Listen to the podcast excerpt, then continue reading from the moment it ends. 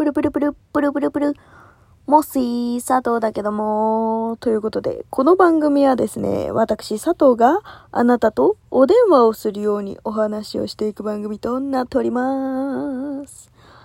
あのー、なんかさ、ちょっと思ったんだけど、この間の火曜バーの話した時、まあ、そのちょっと前から思ってたんだけど、なんかさ、私の世代、まあ、あのー、1900年、違う、1900年世代だと。な、何百年と、何百年同じ世代にする気なんつう話なんだけど、まあ、1900、まあ、何十年代のね、そう、あのー、まあ、世代は、割と、その、なんか、多忙な時期過ごしてきたよねっていう話を、まあ、したんですよ。あ、した、したってか友達とした。そう。なんか、うちらって、なんかすごい時代生きてるよね、みたいな。なんか東日本大震災もあったし、プラス、そのコロナも被ってるし、みたいな。なんかすごい時代をすごいなんか生きてきたよね、みたいな。東京オリンピックだって経験してるし、みたいな。なんか、うちらって、なんか、すごい不遇な時代っていうかさ、なんか、波乱万丈な、なんか、世界というかね、時代になんか生きてきちゃったね、みたいな話をね、そう。この間友達としたんだけどさ、よく考えたらさ、今の80歳後半ないし、まあ、その80歳後半ぐらいの方々より上のご年齢の方って、もっとすごくねと思って。てかもうもはや、生きる伝説レベルなんじゃねと思ってさ、思ったんですよ。なんでかっていうと、その、まあ、昭和生まれの人はね、あの、昭和、平成、令和って、3世代またいでるわけよ。で、まあ、なんていうの、その、大正生まれの方はね、大正、昭和、平成、令和、4世代。で、4言語をまたいでんだよ。もうその時点でやばいじゃん。まあ、その、何？またいでなかったとしても、昭和生まれだったとしても、その、昭和、平成、令和、3言語をまたいてる。もうその時点ですごいんだけど、その、ま、またいでる。プラス、東京オリンピック。これを2回経験してんだよ。知ってる？東京オリンピックって1964年なのよ。そう。だから、東京オリンピック。プラス、その、それよりも前に生まれた方だったら、その、東京オリンピックじゃなくて、えっと、第二次世界大戦も経験してる。だから、戦争、戦争経験者で、東京オリンピック、プラスバブル崩壊も見てるし、あと、下手すると、大阪万博もこれからやるでしょ ?2024 年に。大阪万博も2回経験すんのよ。やばいよね。で、プラスは我々が、えっと、まあ、生まれた、生まれ、生まれたっていうかその我々も経験している東日本大震災コロナも経験していると。なんか、すげえなと思って。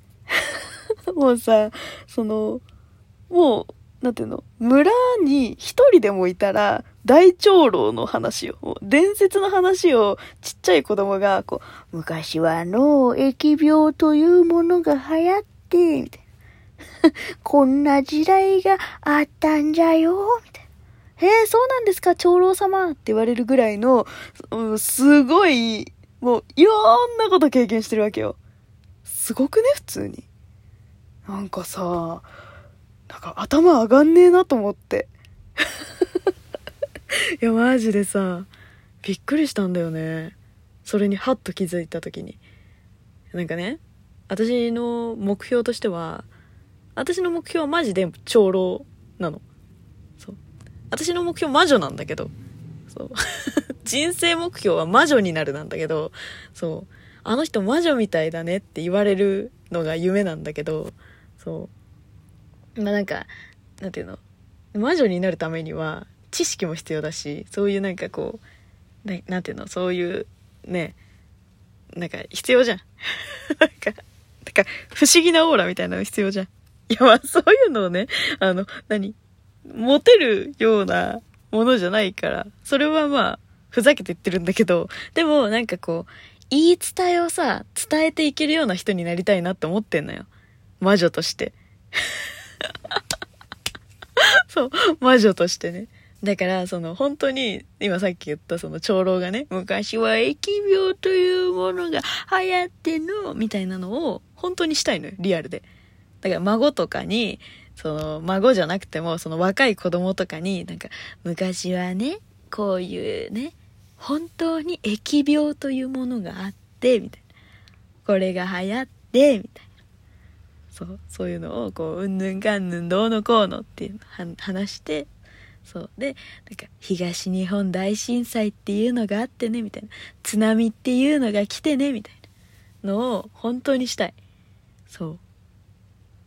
てか、まあ、東日本大震災に関しては、その冗談じゃなく、本気で、あの、リアルタイムで被災した我々が伝えていかなければいけないことだと思う。なんか、この間思ったの、ふと。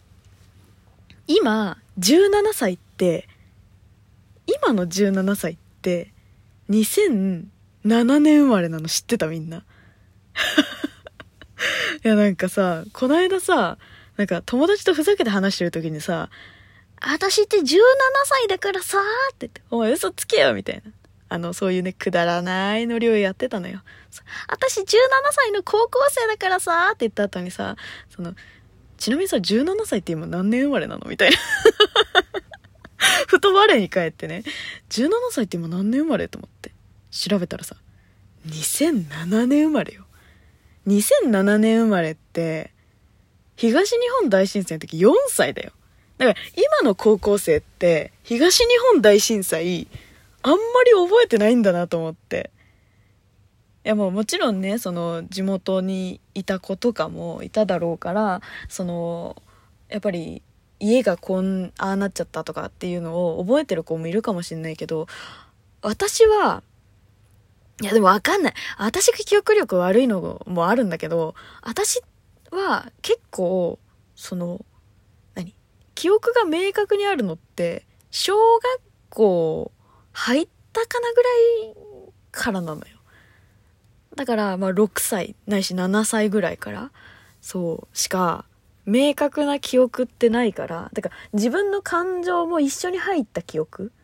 なんかこういうことをしたなって断片的な記憶はあるけど、自分がこういう風に思った。だから私はその一番記憶に残ってるのはそのあの小学校入りたてぐらい入ってないかぐらいの時にあの9.11もうこれで年齢バレちゃうんだけどまあいいか今思ったけど。そう。な、まあ、9.11があって。でほんとリアルもう小学校に行く時に朝のニュースでその「お母さんこれ何?」って言ったらそのあの何？ビルビル、2つ立ってるビルのところに、リアルタイムで、あの、飛行機がドガーンって突っ込んでくる画像が目の前で行われて、これ何？映画？って言った覚えがある。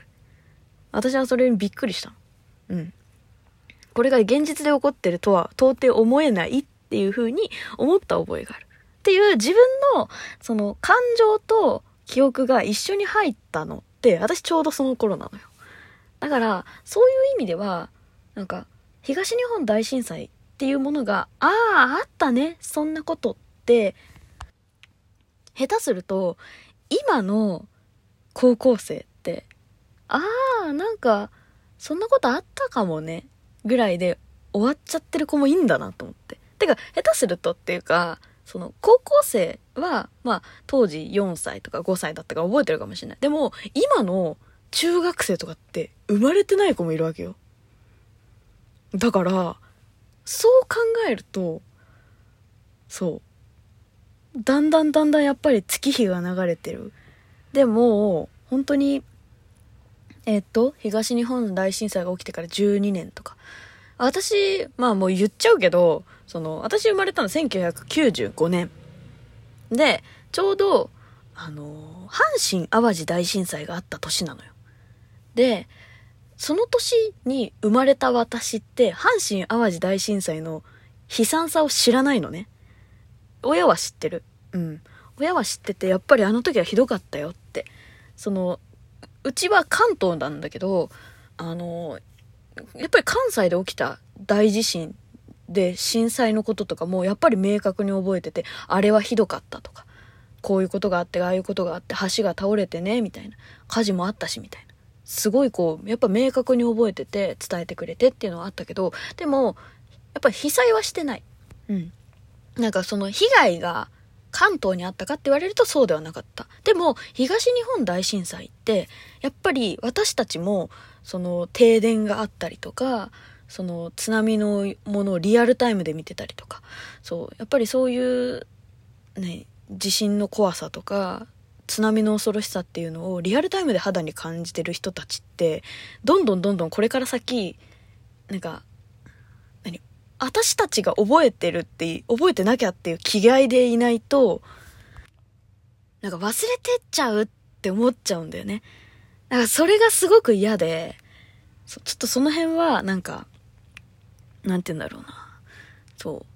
ちょっとね、まあ、魔女として。そう、魔女として。